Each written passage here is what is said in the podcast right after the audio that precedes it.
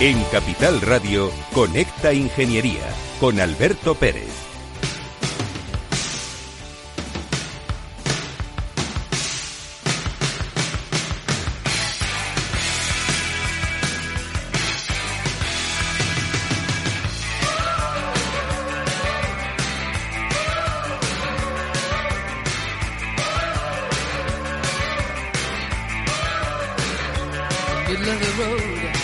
Bueno, pues a los mandos de Conecta Ingeniería, detrás de la pecera, está Miki, nuestro técnico fabuloso que va a poner un poquito de salsa a este programa. Siempre quiero destacar eh, el esfuerzo que hacen los técnicos por contribuir y colaborar en, lo que son vuestros programas aquí en Capital Radio y concretamente Conecta Ingeniería, que somos los reyes de la mañana de los miércoles y que mm, intentamos transmitir ingeniería a la sociedad.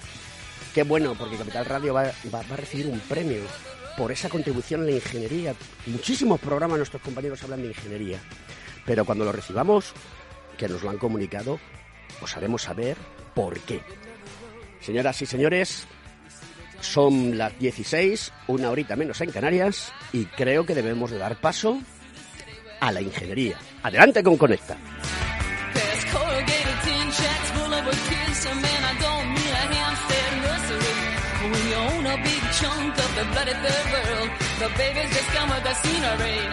Conecta Ingeniería con Alberto Pérez.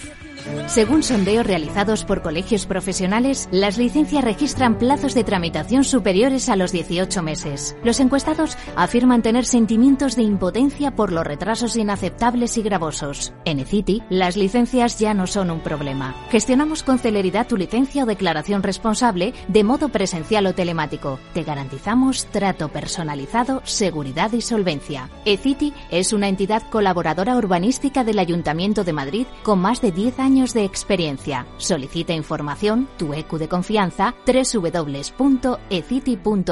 También puedes llamar al teléfono 914514499 o visitarnos. Estamos en la calle Jordán número 14 de Madrid. Acceso por el Colegio Oficial de Ingenieros Técnicos Industriales de Madrid. ¿Quieres ser empresa colaboradora del Cogitim? Gracias al convenio gratuito tendrás multitud de ventajas para tus empleados aunque no estén colegiados, tales como descuentos en formación presencial y online, acceso a proempleo para que puedas encontrar el perfil que más se adecue a tus necesidades y aparición en nuestras publicaciones y web, entre otras. Hoy más que nunca, colaboremos juntos. Puedes llamarnos al 91 448 2400.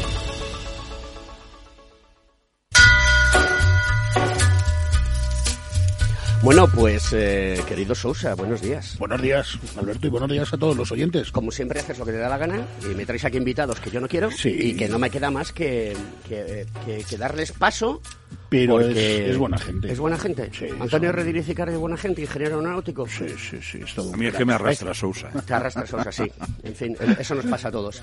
Rafa Cano, buenos días. Hola, ¿qué tal, Alberto? Oye, ¿y a ti quién te arrastra? A mí me arrastra a mi mujer, en principio. tú eres como ya tengo que ir yo. eres como el torero ese que decía, yo solo le tengo miedo a Dios y a mi mujer. Sí, sí. En fin. Bueno, querido amigo, ¿qué tal estás, lo primero? Bien, bien. Muy liado porque hoy presentamos resultados, pero, pero bien. Ah, o sea que eh, estás esperando prima, ¿eh? Eso es bueno. Bueno, bueno prima, prima, su prima, eh, su prime, tía, abuela, lo que tú digas, ¿no? Y la primitiva también. Rafa, Rafa si da para, para repartir, aquí estamos, ya sabes. Sí, sí. estos, son los pedigüeños. Oye, amigo, eh, me, llama me ha llamado una alegría al ver una noticia que, que de la que nos vas a hablar, que es que 500 ingenieros eh, se van a sumar al Centro de Innovación en Valladolid, macho. Los ingenieros somos la bomba viva la madre que nos parió. Entonces, pues eh, pues, quiero que me cuentes. Pues por fin se apuesta por la innovación, además. Y es que eh, la empresa automovilística de Renault, que prevé incorporar lo que, lo que, has comentado, 500 ingenieros a su centro de I de Masi de Valladolid en los próximos dos años, con lo que se incrementará un 50% sus efectivos hasta los 1.500. El anuncio pues ha sido realizado esta misma semana, el lunes pasado, a, en la visita que hizo el presidente del gobierno, Pedro Sánchez, a las instalaciones donde ha estado acompañado con el, por supuesto, por el presidente de Renault España, José Vicente de los Mozos. Este centro de I de pues cuenta ya con 32 grandes medios de ensayo, entre los que se encuentran cuatro bancos de rodillos aeroclimáticos. Pues aquí lo que se puede simular pues es todo tipo de conducción extrema en condiciones climáticas muy adversas, que van desde los 30 a los 45, de 30 grados bajo cero hasta los 45 grados, y de cero a 4.000 metros de altitud, con un 95% de humedad. Lo que ha remarcado nuestro presidente Pedro Sánchez es el compromiso que tiene el Gobierno con el sector y ha subrayado que en breves fechas será actual PERTE, que se completará con otras ayudas, con un segundo PERTE que planea lanzar el año que viene. Esto eh, permitirá usar además el 70% que quedó sin cubrir en el primer programa, así como posibles nuevos fondos. Y eh, según ha comentado la ministra de Industria, Comercio y Turismo, Reyes Maroto. Me imagino que todo oyente se preguntará cómo es posible que se lance un plan de ayudas eh, nuevo cuando el 30%, solo se usó el 30% del primero y probablemente se deba a los requerimientos para acceder a las mismas, como está ocurriendo ya en otros sectores como el de las telecomunicaciones. Estas condiciones pues han sido muy criticadas por otras empresas como el sector eh, automovilístico, como por ejemplo Volkswagen, y de hecho el presidente de Renault lo que ha solicitado es que pudiera entrar en este próximo EPERTE pues eh, la empresa francesa que ya se ha quedado fuera del primero. Por otro lado, Renault puede considerarse una de las empresas que más ha crecido en la transición ordenada de sus motores, eh, primero hacia la electrificación de los mismos y luego en un futuro del motor de hidrógeno, como ya hay alguna compañía como BMW, eh, ellos mismos que están apostando por esta tecnología. En sus fábricas ya se han conseguido reducir también un 12% del consumo eléctrico. Esto creo personalmente que se puede hacer mejor. Y eh, Sánchez ya ha recordado también que es la tercera vez que visita estas instalaciones de Renault en Castilla y León, en Valladolid, donde se montan ya vehículos y se producen motores, y en Palencia, donde se fabrica ya el nuevo Renault Astral y recordó que tiene pendiente pues, visitar la factoría de Sevilla, donde se producen las cajas de cambio y se ha empezado a desarrollar una idea muy buena de refabricación para cubrir la economía circular. Y eso es todo, amigos, ingenieros. Bueno, querido amigo Rafa, espero que Pedro Sánchez no coja el Falcon para ir ni a Valladolid ni a Sevilla, porque sería una verdadera situación controvertida que debería dar explicaciones. Hombre, si tuviese un, un avión que, volase de manera eléctrica y que cargase con con combustible de energías verdes, pues sí, ese sería una muy buena publicidad para España. ¿De acuerdo? Eh, Pedro Sánchez se ha comprometido a que el Gobierno hará todo lo que esté en su mano para apoyar a los fabricantes que quieran invertir en España. Eh, y de los autónomos, autónomos y pequeñas empresas, mm, ¿qué, qué, eso, eh, que, es lo que forma la mayor parte del tejido empresarial de este país y de Europa. Indudablemente, eh, en otros países de Europa, las pequeñas y medianas empresas que hay aquí de 50 o 500 millones no las hay en España. Eh, ¿Qué pasa? ¿Qué queremos hacer? ¿Cuál es nuestro objetivo? Rafa, no veo que esto vaya a arrancar. como diría Carlos Sainz, Trata de arrancar. No, Carlos Sainz no, el, copiloto. Trata de arrancarlo, Pedro. Trata de arrancarlo. Y no sé si lo arrancaremos. Pero es que lo que viene detrás, Feijó, Abascal, eh, todo Yolanda, eh, toda la gente del mundo de la política, de la panoplia, Inés Arrimadas, es que es más de lo mismo. Lo siento, queridos amigos, pero seguiré denunciando con libertad que el mundo ya no funciona así. Hay otras cosas que hacer. Querido Rafita. Vamos a, vamos con los 500 ingenieros que van a sí, sí, entrar en eso, sí, eso, porque eso, es lo, bueno de esta noticia. Eso es, eso es lo bueno. Llevas toda la razón, amigo. Nos vemos la semana que viene. Un fuerte abrazo. un saludo.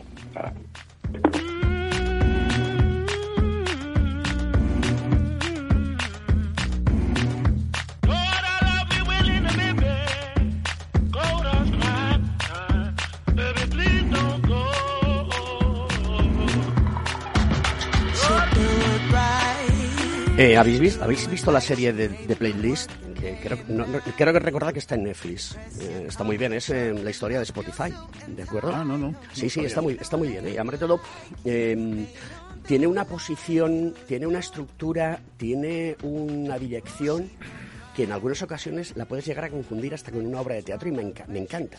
os, animo a que la veáis porque indudablemente habrá partes de ficción, partes exageradas para atraer la, tentación, pero está muy bien.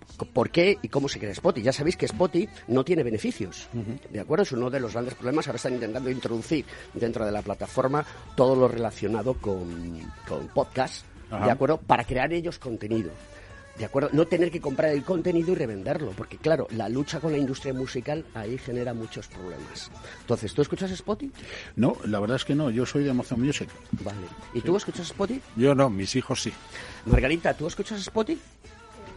La verdad es que no. ¿No escuchas Spotify? Bueno, pues os voy a contar un secreto. ¿Sabéis que eh, Match Group es la empresa que lleva a cabo eh, plataformas de contacto entre personas, entre ellas el famoso Tinder?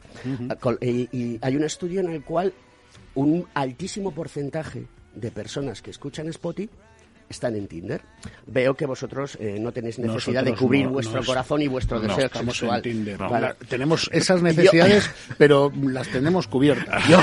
Yo, sí escucho Spotify, pero puedo dar fe de que no estoy en Tinder. Si reto a cualquiera... A que te busque. A que me busque. Pero ni siquiera con seudónimo. Yo creo que lo he visto una vez por, por, por eh, eh, un amigo, a través de un amigo, en el que, bueno, pues le hicimos una pajarada porque le quitamos el teléfono mientras... Bueno, pues la, canción que está sonando, la canción que está sonando, que se llama My Kind of Woman, es de un artista que se llama Janice, que yo no conocía, y que la canción suena. Vamos a ponerla un poquito más alta, querido amigo.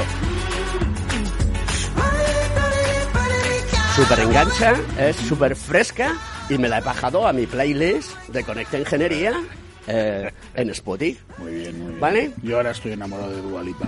¿De quién? Dualipa. Dualipa, no sé quién es. Sí, claro, porque la gente joven somos así. ¿Ah, sí? Eh, claro, claro, somos gente joven. Eh, Miki, a ver si puedes buscar la canción que dice querido Sousa. Bueno, señores, al turrón. Eh, vamos a hablar de infraestructuras aeroportuarias. Eh, vosotros estáis aquí porque sois unos, sois unos pesados, lo cual me encanta. Me habéis dicho, Alberto, tenemos que tratar este tema y demás. Y, y, bueno, pues me mandasteis una serie de información. Vosotros conocéis muy bien el tema porque estáis todo el día trabajando en ello. Y es que, por ejemplo, los, los vecinos de Cuatro Vientos están hartos del ruido que genera una infraestructura aeroportuaria. Un aeródromo que tiene una parte civil y una parte militar y que inauguró Alfonso XIII. En el año 1900... 1911. 11, ¿De acuerdo? La famosa Torre de Cuatro Vientos. Ajá. ¿Vale? Eh, además de todo eso engancha muchas cosas. Por ejemplo, también engancha una parte al, al Ayuntamiento de Alcorcón, que es donde yo vivo, ¿no? Entonces, pues sí que hay una realidad existente que, que claro, esto ¿Tiene 20.000 vuelos? ¿Estamos hablando de ello? No, ahora mismo 60. 60.000 vuelos, ¿de acuerdo? Todo principalmente privado? Hay que tener en cuenta que los vuelos, cuando hablamos de vuelos, cuando categorizamos el vuelo, es una operación aérea en la que una, aeronave se marcha o viene a, un aeropuerto. No hablamos del tamaño de la aeronave ni de los pasajeros. Ten en cuenta que aquí prácticamente el nivel de pasajeros es inexistente y el volumen o peso de los, de los aparatos es eh, justo por encima de la aviación ultraligera, con lo cual estamos hablando de aparatos de muy poco peso. Menos de 7.000 kilos. Y el 95%, el 99% son aparatos de pistón, no, no jets quitando algunos de los jets que tiene Policía Nacional, por ejemplo, o que tiene la parte de la base militar, porque es un aeropuerto compartido. Eh, la mayoría de los vuelos son de pistón y de aeronaves eh, muy ligeras de poco de poco peso y ya te digo, eh, normalmente sin pasajero. Por eso, bueno, pues no son terminales los que tiene el aeropuerto como pueden ser los terminales que la gente conoce, tipo Barajas o Bilbao o Sevilla, etcétera, ¿no? El ruido que es energía, de acuerdo, y que es dañino para la salud, entre otras cosas, crea impotencia, para aquel que no lo sepa, y, genera problemas de estrés, de, envejecimiento prematuro y, puede llegar a descolocar, aparte de que puedes tener sordera si pasas por encima de, los decibelios que reglamentariamente eh, están establecidos, que son 85, y que de alguna manera u otra, pues, oye, es molesto, porque tú quieres tener una vida tranquila. Yo entiendo perfectamente y soy empático con la gente de, Cuatro Vientos. Eh, debemos de plantearnos que a lo mejor hay que hacer una remodelación de nuestro espacio aeroportuario. Voy a poner el ejemplo de la Comunidad de Madrid y lo podéis extrapolar a donde queráis, que vosotros conocéis todos los aeropuertos de España eh, infinitamente mucho más que yo. Antonio eh, Rodríguez Ricardo. Vamos a ver. El... Bienvenido, ¿eh? Muchas gracias, don Alberto. no te he dicho nada, no te Bueno, antes he dicho solamente que estaba arrastrado por Sousa ah, y es verdad, es verdad. Pero buenos días a todos, efectivamente. Vamos a ver, el, el, problema de este país, antes decías tú, de, de, la política, es que todos estos procesos eh, de, de, planificación, al final, eh, chocan con la política. Entonces, eh, hay, en el año 2008, más o menos empezó un proceso de planificación y de definición de lo que podría ser el sistema aeroportuario de la Comunidad de Madrid. Hoy en día uno mira, y mira París, mira Londres, eh, mira las grandes áreas metropolitanas, y en, Londres hay seis, siete aeropuertos, eh, con unas características cada uno distintas. En París hay cinco, es decir, en París, aparte de, los dos conocidos, está Beauvais, está Pontois y está Le Bourget, y cada uno se dedica a una cosa. Eh, Beauvais más a la aviación de, bajo coste, y eh, Pontois y Le Bourget a la aviación privada, con, con características distintas. Incluso Milán tiene dos aeropuertos, Milán y Malpensa, y en Madrid tenemos uno y otro que realmente no es una un, cuando se habla de que Cuatro Vientos es para la aviación privada realmente no es para una aviación privada por ejemplo de jets ejecutivos como decía Antonio. Es más bien eh, tráfico de escuela tráfico de formación etcétera etcétera. Entonces insisto a partir del 2008 se hizo por parte de la Comunidad de Madrid un esfuerzo en definir. Y entonces, eh, bueno, ahí estábamos algunos y definimos un poco lo que podría ser el sistema aeroportuario de Madrid. Y el sistema aeroportuario de Madrid pasaba, evidentemente, por barajas. No decíamos lo que se dijo en un momento determinado de cerrar barajas. Sí empezar a poner una pata en campo real, puesto que la comunidad sigue pagando la reserva de terreno que ahí cabría un aeropuerto hasta para ocho pistas paralelas independientes. ¿Cuántas tiene? Eh, Barajas tiene cuatro, pero realmente no son cuatro pistas eh, paralelas independientes. O sea, si uno ve la, la, eh, la configuración de pistas, realmente son utilizables dos pistas y media, no llega a tres, porque confluyen las, las eh, frustradas de una pista, confluyen o sea que en, Campo Real haríamos un, aeropuerto de, de, ocho pistas que sería cuatro veces más de lo que hay. Cuatro veces más de lo que hay, sí, tres veces eh, más de lo que hay.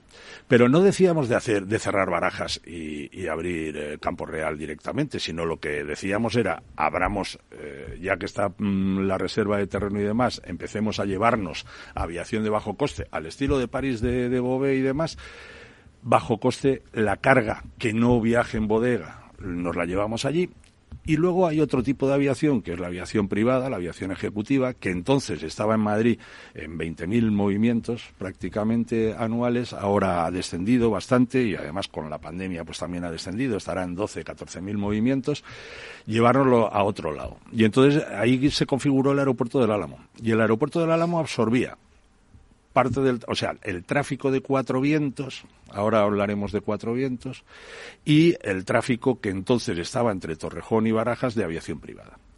Y cuatro vientos no se cerraba. Es decir, primero porque es una infraestructura que yo entiendo a los vecinos, pero también entiendo que ese aeropuerto está desde 1911 y los vecinos mm, no vivían antes de 1911. Está claro, hay una, pero hay un halo romanticista, ¿de acuerdo? Yo hice la mil en el, aeropuerto, en el aeropuerto militar de Cuatro Vientos, Antonio Sousa también.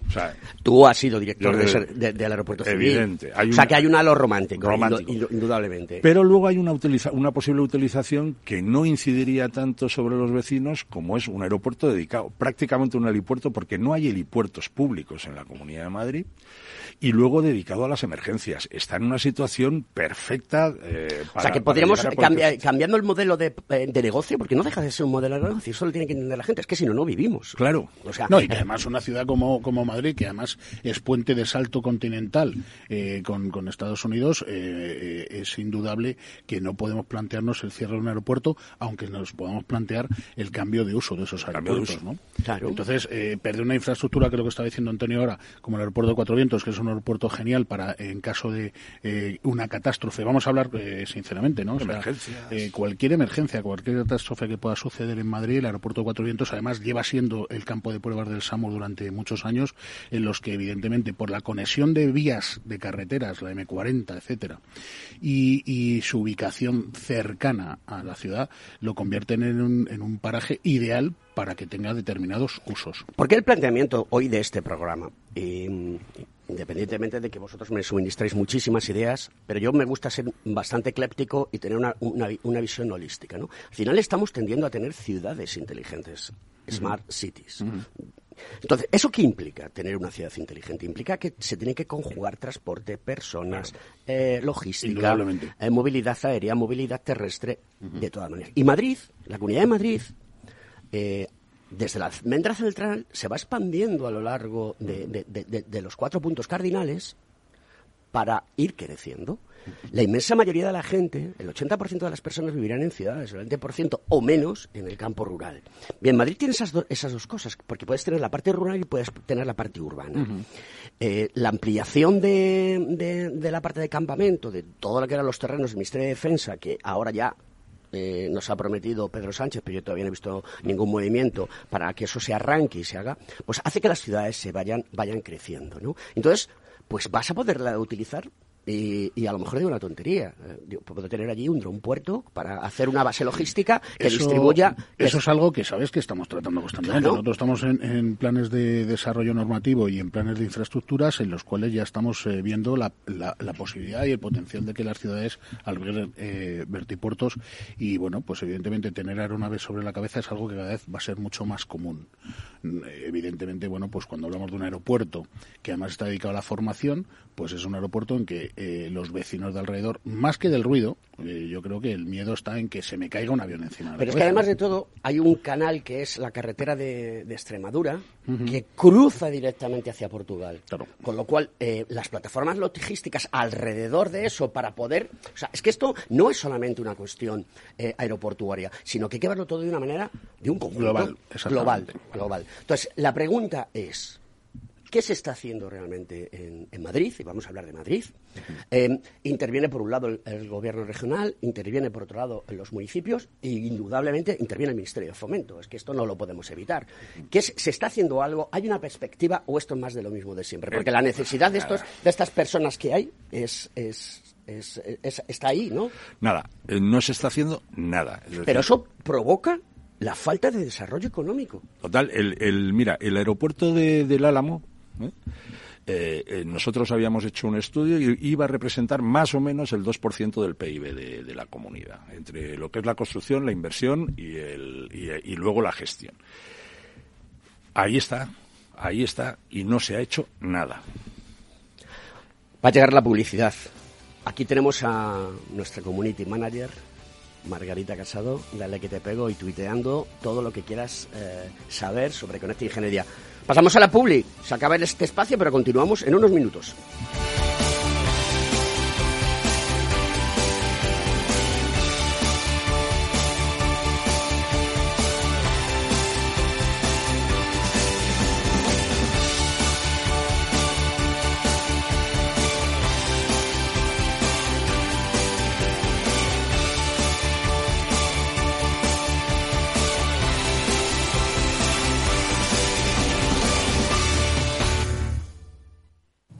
Entonces, dice usted que su obsesión por la tecnología viene desde la infancia. Hombre, quizás padezco un overflow tecnológico en mi API por un bug infantil, pero tanto como obsesión. Es hora de sacar a ese inversor en megatendencias que llevas dentro. En Renta 4 Banco, seas el tipo de inversor que seas, tenemos un curso para ti. Entra en r4.com e inscríbete a uno de nuestros 300 cursos gratuitos de inversión. Renta 4 Banco. ¿Quieres más?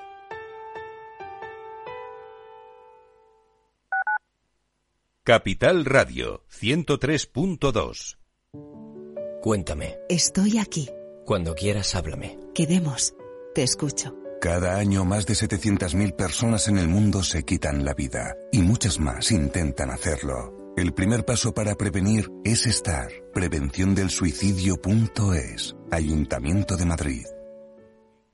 Nos gusta que las personas tengan opinión propia. Quienes aquí hablan también expresan su propia opinión. No representan la opinión de Capital Radio. Miras el móvil. ¿Alguien te ha dado me gusta? ¿No le conoces? ¿Cómo ha llegado a ti? Y ahora una solicitud de mensaje. ¿Qué quiere? La captación de mujeres por redes sociales es una realidad que empieza con un like. Ayúdanos a erradicarla. Denuncia. Pacto de Estado contra la Violencia de Género. Comunidad de Madrid.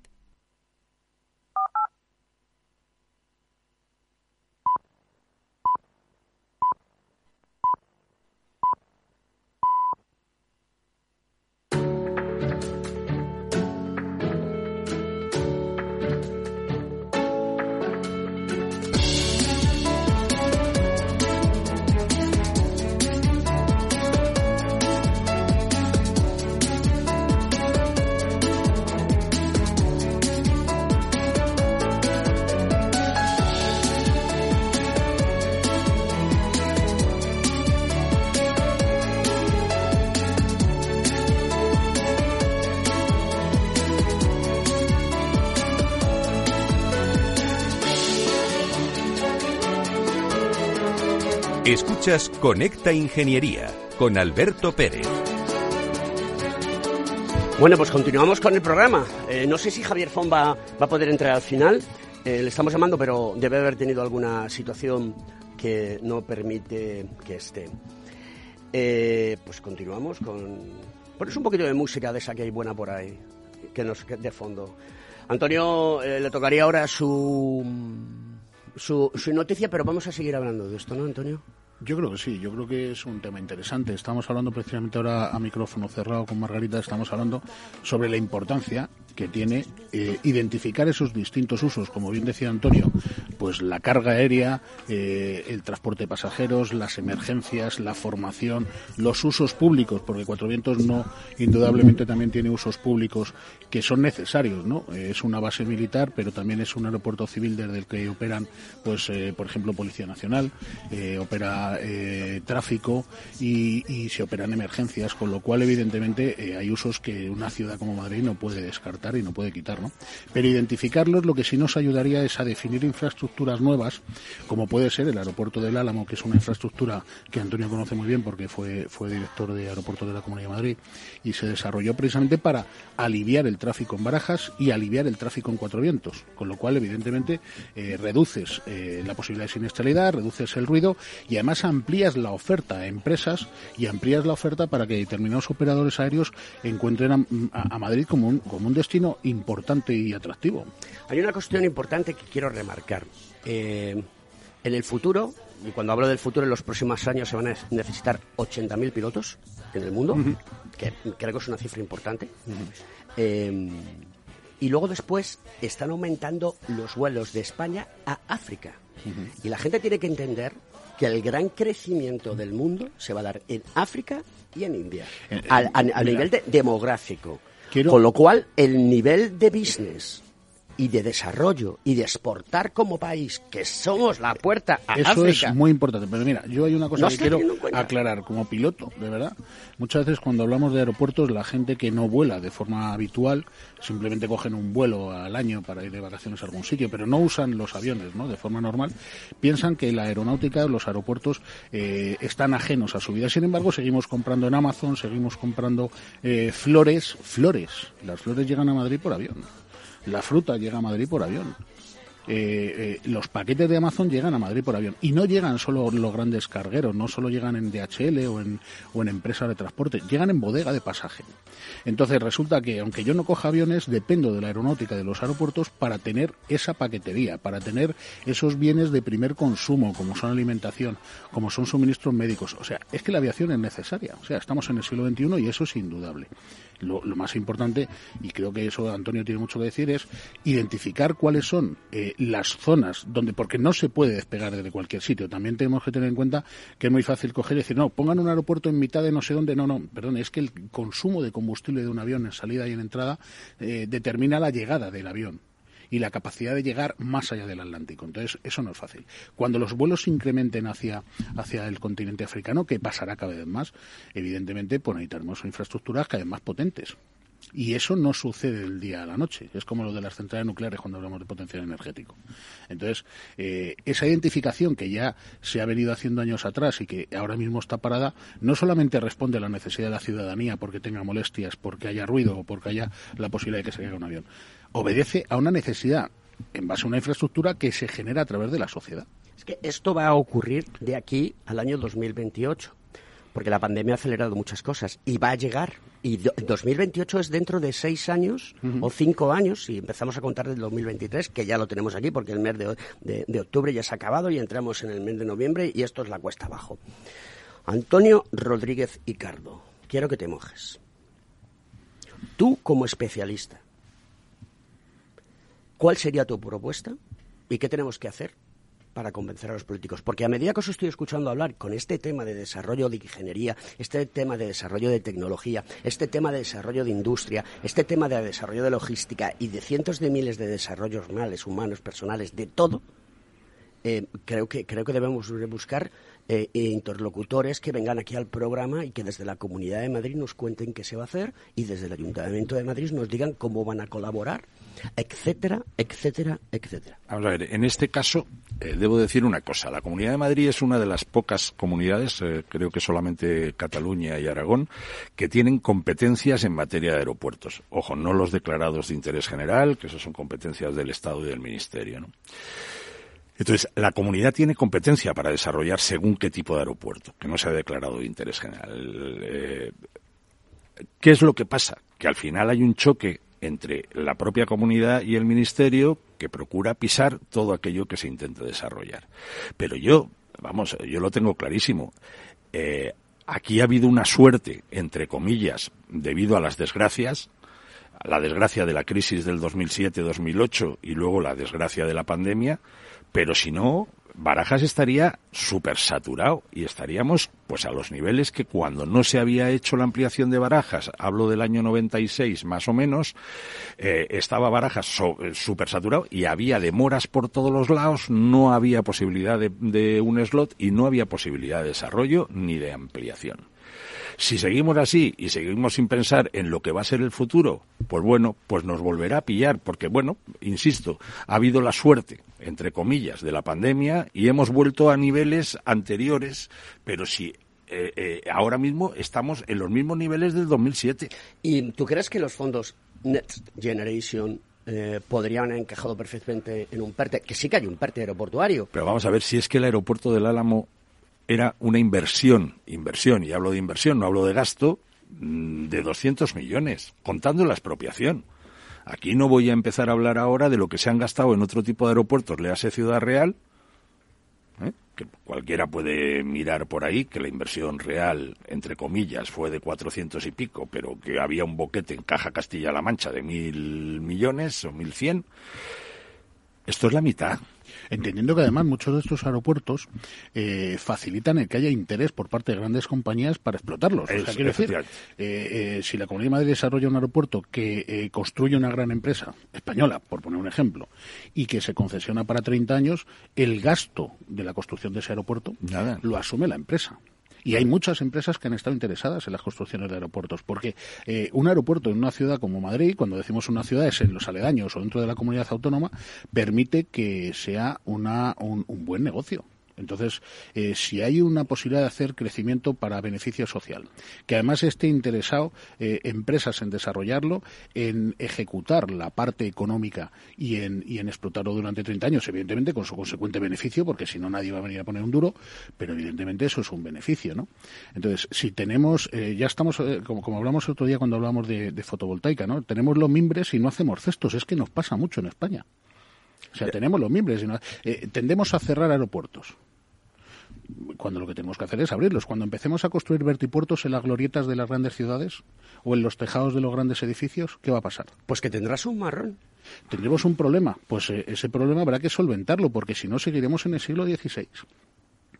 Entonces, evidentemente la seguridad prima por encima de todo y el bienestar de los ciudadanos también. Así que lo más lógico es determinar cuáles son los usos para sacarlos del centro de la ciudad y llevarlos a zonas donde, primero, se generen infraestructuras que sean más seguras y, segundo, además, ayuden al a, la potenciación de esos núcleos urbanos. Ya te puedo decir que un aeropuerto en la zona del Álamo haría que esa zona creciese en infraestructuras viarias porque harían falta mejores carreteras, haría falta que hubiese una infraestructura de trabajo eh, que requiriera más mano de obra, con lo cual eh, son municipios que incrementarían su capacidad de, habitabilidad, etcétera. Eso, a, fin de cuentas, es una. Eh, y con el tiempo habría gente que viviera en el Álamo que dijera, pues es que hay ruido del aeropuerto.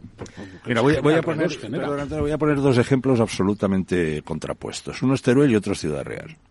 En Ciudad Real se hizo una inversión de cuatrocientos y pico millones sin tener nada claro si aquello iba a tener un solo pasajero, porque de lo que se hablaba era pues de, desaguar barajas y hay con, con, el AVE ir a 42 minutos y, y, y, luego allí un montón de pasajeros que nunca han existido, nunca ha habido un pasajero en Ciudad Real realmente.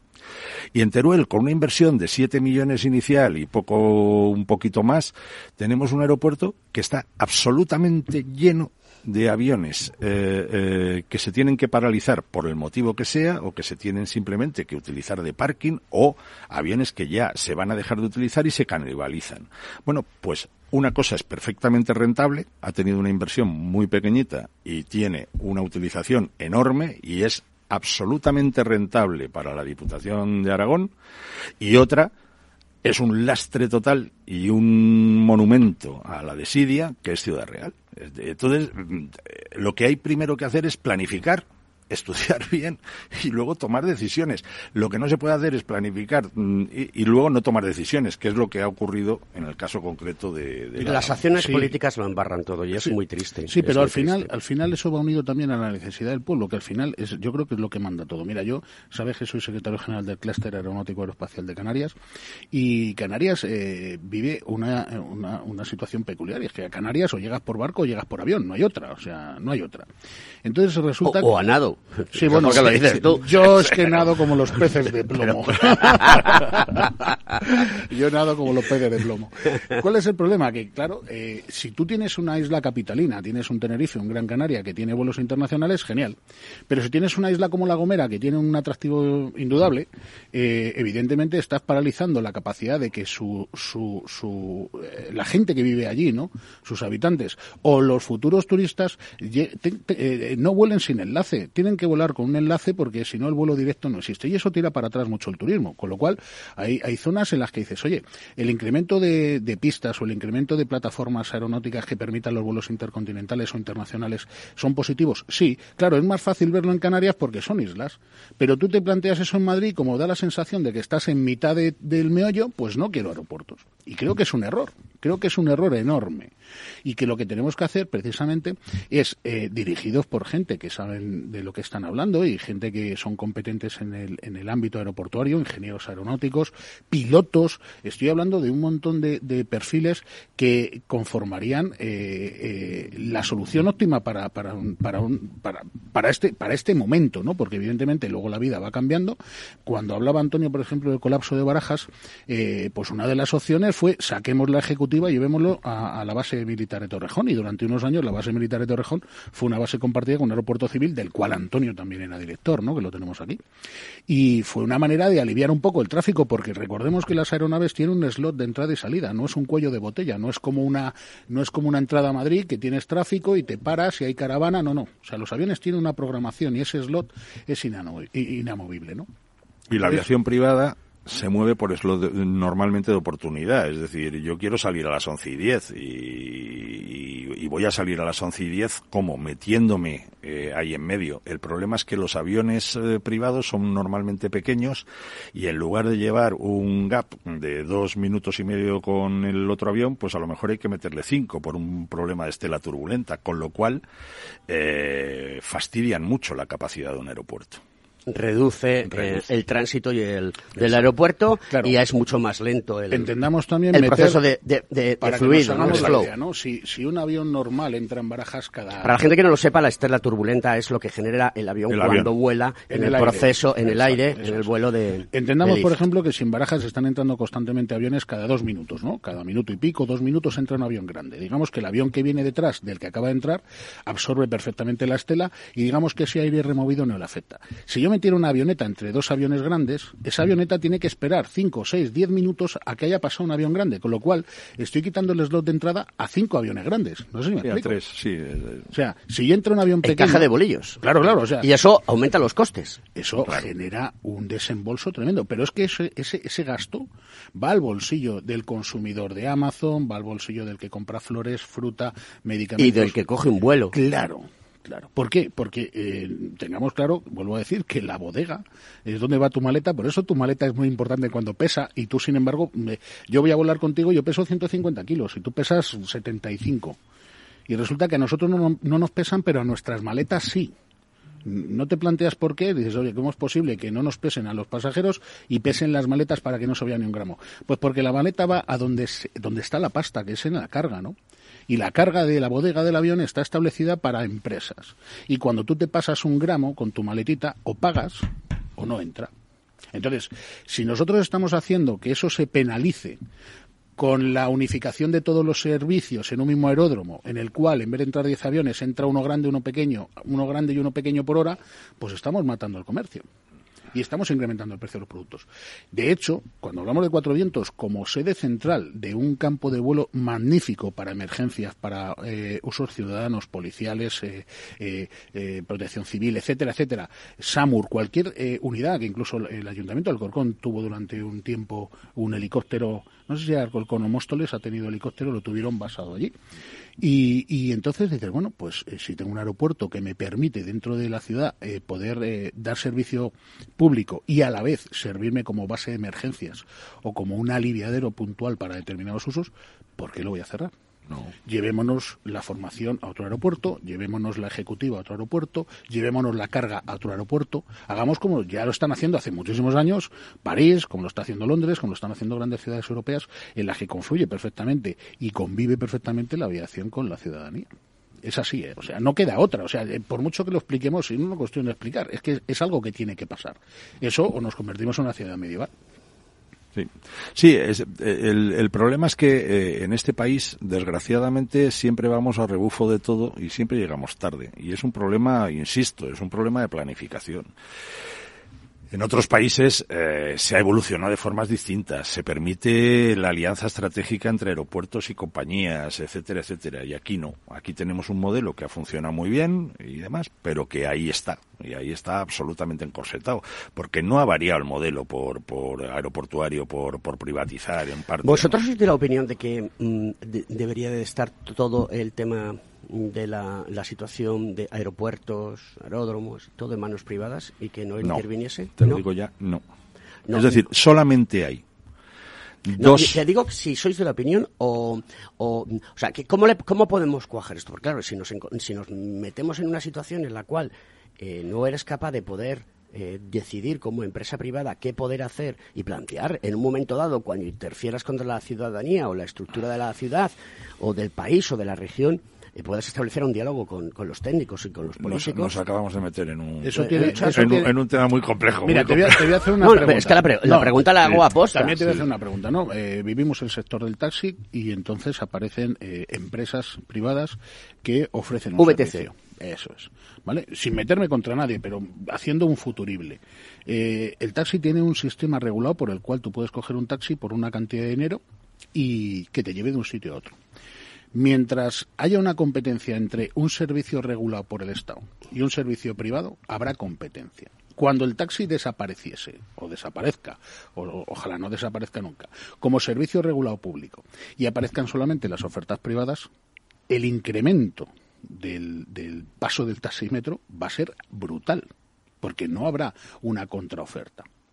Si nosotros tenemos grandes aeropuertos y tenemos, eh, Antonio y yo y muchos de los oyentes eh, conocemos aeropuertos de gestión privada, plenamente privados, de los cuales muchas veces los accidentes ni aparecen en prensa ni se conocen, porque además es curioso, los accidentes de aviación normalmente se le atribuyen al aeropuerto de donde se sale y a lo mejor el aeropuerto eh, es donde ha partido la aeronave. Hubo un accidente en el 2006 muy curioso en, en Casarrubios y que se achacó a cuatro vientos. Sí. Claro, si el vuelo sale de cuatro vientos, no, es que una avioneta de cuatro vientos y resulta que se han estrellado no sé cuántos kilómetros de allí. Que Dios quiera que no haya ningún accidente, ¿no? Pero, pero eso sucede. Entonces, ¿qué pasa? Que la gestión privada en aeropuertos, y yo conozco, soy piloto de aviones y piloto de helicópteros, te lo vuelvo a recordar, y he volado tanto en aeropuertos públicos como, como privados, porque existe esa modalidad. Hay mucha gente que hay aeródromos privados pues hombre, los hay que tienen un nivel de excelencia mm, aceptable o bueno y los hay que son auténticos desastres. Entonces, el problema de eso es que si dejáramos las infraestructuras aeroportuarias, de las cuales depende el comercio, otra cosa es que tengas un aeródromo donde haya formación, o sea, un aeródromo privado y tenga determinados usos, o una pista forestal. Vale. Pero cuando estamos hablando de cargar el tráfico en una ciudad como Madrid para servicios de logística, para servicios de emergencias, para servicios de formación, de ejecutiva o de pasaje, resulta que eso tiene que estar. Eso, eh, eso lo han hecho, eso lo han hecho en Inglaterra y en, de hecho, Ferrovial ha sido uno de los eh, que, que cogió la privatización de los aeropuertos ingleses y lo han hecho en Australia. En Inglaterra están intentando dar marcha atrás porque aparte de todas las regulaciones que han tenido que meter, pues han visto que el modelo no va muy allá. En Estados Unidos, que se supone que es el modelo más, más liberal y pensamos todos que todos los aeropuertos son, no, mire usted, los aeropuertos en Estados Unidos dependen normalmente de la autoridad portuaria y aeroportuaria de las ciudades. O sea, el JFK, la Guardia, Newark y demás dependen de la autoridad portuaria y aeroportuaria de Nueva York y el de Miami de la autoridad aeroportuaria de Miami. Es decir, otro tema es que han sido capaces mm, de, de, realizar una eh, un entente con las compañías privadas de forma que a lo mejor American Airlines es capaz de hacer una terminal, construirla para ella sola. Aquí en España el problema no es un problema, está privatizado al 49%. Tenemos ejemplos, ADP también, y, y bueno, y ADP tiene participación hasta del aeropuerto de Ámsterdam. Aeropuertos de París. aeropuertos de París. Eh, aquí no, aquí tenemos unos, unos socios en el 49% que para empezar son muy extraños. Para seguir, el propietario del 51% es precisamente el proveedor de servicios de AENA que ya no es AENA porque ahora es AE, porque la NA ya ha desaparecido, porque la NA es en aire. ¿Alguien puede entender entender todo esto? No, ¿verdad? Pues toda esa incoherencia se transmite al sistema. Entonces, yo no soy partidario de que los aeropuertos eh, sean privados. El que quiera hacer un aeropuerto privado, ahí tiene todo para poder hacerlo. ¿Cuál es el problema? Hay que expropiar terrenos, porque comprar los terrenos así sacando la pasta del bolsillo es carísimo y no se necesitan cuatro hectáreas para, para hacer un aeropuerto. Entonces, el coste es brutal. ¿Los aeropuertos son eh, infraestructuras estratégicas? Sí. Bueno, pues eh, lo que sí que tendríamos que tener es una gestión privada, que es algo muy distinto. Que es algo muy distinto. En estos momentos en ¿Qué, ¿Qué implica una gestión privada? ¿Qué actores de los que hay actualmente desaparecerían? Ninguno. No, La, la, normativa y la regulación la claro. el Estado, que es el que marcaría las pautas, el que pondría los precios, las tasas y, y, y los, los las tasas, mínimos. Las tasas. Todo lo demás claro. iría a precio privado y, y, a, y a negociación pura y dura. Es decir, lo que no puede ser es que infraestructuras estratégicas y que se tienen que mover en tiempo real estén sujetas a la ley de contratos de, como, como, se llame ahora, de la administración pública o ley de contratos del Estado, como se llame. Ahora. Pero para que la gente lo entienda, que estamos hablando para la gente, eh, ¿AENA ¿qué, ¿qué, papel juega? ¿Es una empresa pública? ¿Es una empresa privada? Es una empresa pública al 51%. Propiedad del Ministerio de Transportes a través de ENAIRE, que eso es lo que decía, que es la propietaria de AENA, pero que a la vez es la proveedora de servicios de Antes, navegación aérea. AENA era Aeropuertos Españoles y Navegación Aérea. Y hace ya, ya bastante tiempo, muchos años, eh, se, se, produjo una escisión y entonces AENA quedó como eh, gestora de los aeropuertos. O sea, que lo que es AENA es una gestora una gestoría una gestora aeroportuaria. aeroportuaria. Además presumen no, de ello. Claro, eh, ten en cuenta que AENA tiene incluso aeropuertos fuera del territorio sí, de en Brasil, sí, sí, en Brasil y gestiona Luton. Y luego la parte de navegación aérea, la NA, como decía Antonio, la NA, navegación aérea, se quedó en manos de, de Naire, se creó en Aunque Naire. sigue en el nombre de AENA. Claro, AENA sigue Sí, pero hay AENA. más proveedores de, de, de servicio de navegación, Sí. de Sí, navegación aérea como Ferronat, Ferronat, Saerco, etcétera, ¿no?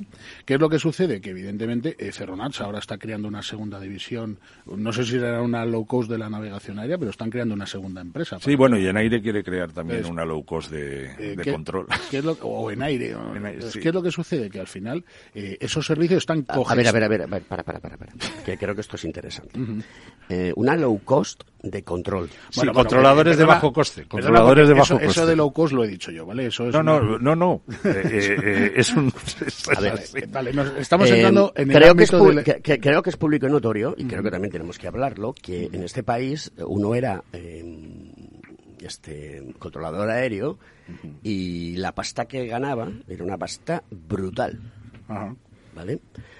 Con el paso del tiempo eh, y con las exigencias y las mo- movidas que ha habido, pues se ha tratado de que eso ya no ocurra, porque ya también accede mucha más gente, hay mucho más perfiles que entran y, eh, y que resulta que la tecnología también proporciona Eso es. que la, la bajada de estrés que puede suponer estar frente a una pantalla viendo puntos verdes o puntos rojos y tener el control de todo y establecer contacto con, con, el, con, el, con el avión, con la aeronave, pues obviamente la tecnología todo eso pues lo minimiza. Claro. al final es un coste muy elevado, que se sale de lo racional. ¿vale? El otro día escuchaba que un porcentaje de beneficio del 30% para una empresa, eso es la hostia. Es muchísimo dinero. ¿De acuerdo? Y que, claro, el tener que, que- que llegar a esos niveles, pues eh, es, es- es muy complicado, ¿no? Entonces, em, la cuestión es que las cosas sean lo suficientemente razonables para que pueda haber un disfrute, porque si no, el coger una- un vuelo te va a costar 3.000 euros. Sí, pero empieza a pensar también en el nuevo modelo de aviación. Piensa en el Urban Air Mobility, en el modelo de gestión de vuelos automatizados y que eso va a demandar empresas eh, organismos municipales, que yo soy de los que eh, eh, abogo porque se le transfieran a los municipios, por ejemplo, Madrid, eh, casos como el de control de su espacio aéreo del, very low level, de- de- del, espacio que se usaría en el Urban Mobility. Y eso va a demandar controladores, aunque sea prácticamente todo automatizado, ¿no? Así que nacerán empresas, evidentemente, con ese perfil. Pues eh, ahora les pido a los oyentes que escuchen lo que viene. Ahora viene Ramiro Rim, que es eh, también ingeniero de caminos y que tiene un programa se llama, se llama Estado Ciudad, que también habla de estas cosas en, en su programa, también desde el punto de vista de la ingeniería, y, y que es muy interesante. Esto da para muchas cosas, ¿eh? Lo, Sí, lo- lo hemos, lo hemos visto. Yo soy partidario de, de que exista movimiento, negocio, que es otro trabajo, y que el dinero ni se crea ni se destruye, se transforma. Y que creo que debemos de ir pensando en este país en no adoctrinar a la gente y sí hacerla ver que el mundo es muy global y que África, que va a crecer espectacularmente, eh, o sea, la cifra de, del impacto que hizo la gran pandemia que fue el virus del SIDA, que mató a eh, 50 millones de personas en el mundo, 35 eran, millones eran de África. Y en las evoluciones del crecimiento, eh, el impacto no se ve, no se observa. Y tenemos eh, el gran crecimiento exponencial que va a subir- sufrir también la India de una manera brutal. ¿De acuerdo? No como Pues no, la a- gente se la- van a China- salir de la India. eh, Sí, la China, Se la van China. cayendo por los Entonces, bordes, esto, esto es muy curioso porque todas las mujeres que acceden afortunadamente al mundo del trabajo, que acceden al mundo de la universidad, que acceden al mundo de la formación, que acceden al mundo de la formación profesional, a estudiar, a adquirir conocimientos, su planteamiento no es tener ocho o nueve hijos como antes. Su planteamiento es tener los hijos cuando ellas lo consideren y tirar para adelante. Entonces, en otros países, esa situación, que es menos cultural desde el punto de vista occidental, pues genera que haya más crecimiento. Y, y África, yo lo vengo diciendo hace muchos años, pero bueno, los, la gente... Si no lo ocupamos, lo ocuparán. efectivamente, Y en el mundo aeronáutico las líneas no son rectas. Mira, yo siempre digo que... Y entonces eh, hay ciudades que están al mismo, a la misma distancia en tiempo, aunque en el plano parezca que son muy distintas. E insisto, si no lo ocupamos, lo ocuparán. Antonio Sousa, perdóname que te deje con la palabra en la boca, No que sabes que, nos tenemos que marchar. Muchas gracias por estar aquí. Antonio Rodríguez Muchas gracias, muchas Eh, Como gracias. siempre, muchas gracias. Margarita, muchas gracias por ese tuiteo que nos haces. Un beso fuerte, cuídate. Un saludo a todos. amigos, hasta la semana que viene.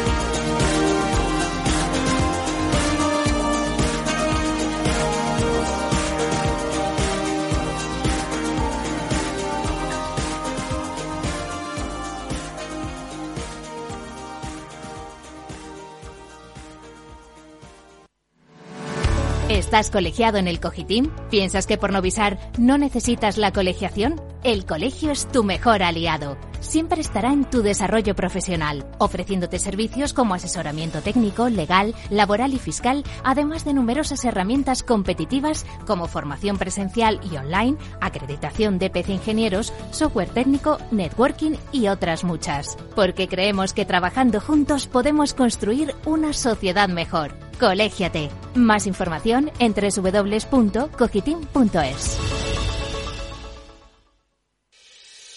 Llega a Málaga el Congreso Técnico Nacional por excelencia de la protección contra incendios. Una mirada integral del sector con la participación de los agentes más importantes y los fabricantes nacionales de referencia. Conferencias y networking en la celebración de la Asamblea General de AERME. Inscríbete en congreso.aerme.com. Recuerda, congreso.aerme.com. Te esperamos los días 4 y 5 de noviembre en Málaga. Frente a los impagos, vitamina D. la fórmula de información empresarial exclusiva de Informa para minimizar los riesgos y facilitar la toma de decisiones. Descubre Data Powered by Informa, la solución perfecta para tu negocio. Consulta al especialista en Informa.es.